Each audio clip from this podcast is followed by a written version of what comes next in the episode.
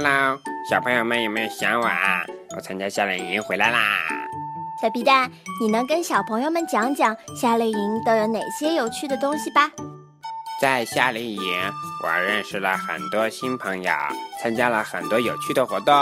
活动让我学会了做事遵守秩序的重要性。看来小皮蛋的收获还真不小呢。今天要讲的故事也跟守秩序有关哦，我们一起来听一听看吧。象鼻子不通气。幼儿园的操场上新装了一个大象造型的滑梯，小朋友们都很喜欢这个新滑梯。他们排着队从大象的尾巴爬上去，再从大象的鼻子滑下来。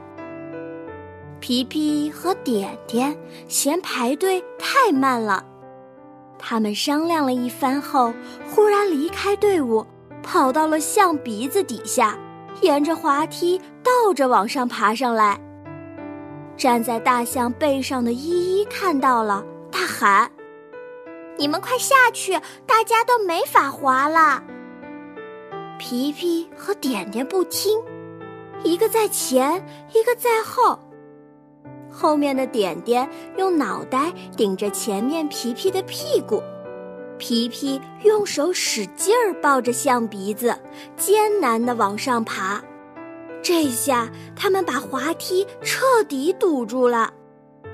大象背上的琪琪着急玩滑梯，看到皮皮和点点一直不肯让位置，他咻的一下滑下来，一下子就和点点、皮皮撞在一起，下不去了。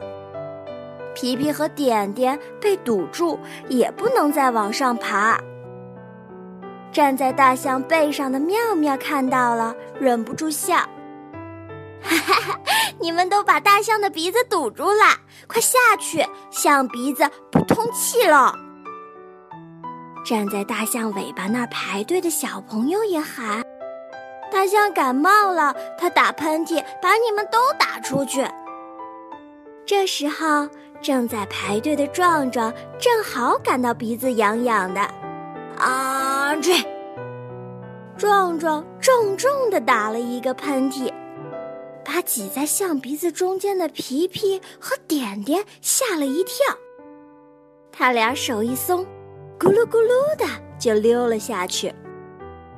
看到这一幕的小朋友哈哈大笑：“哦，大象打喷嚏喽，把皮皮和点点喷出去喽。”皮皮和点点坐在地上，揉着摔疼的屁股。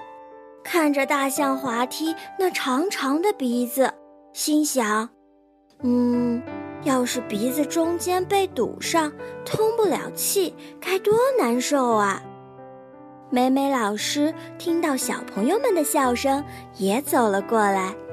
他对小朋友们说：“玩游戏的时间要遵守秩序，这样才能保证安全，又不会影响到别人。”皮皮和点点听了老师的话，老老实实的到大象尾巴那里重新排队去了。他们按照顺序划了一遍又一遍，玩的可开心了。哈哈哈！大象的鼻子被堵住了，皮皮和点点真是太调皮了。可不是嘛！小朋友们在幼儿园做游戏一定要遵守秩序，不做不安全的举动。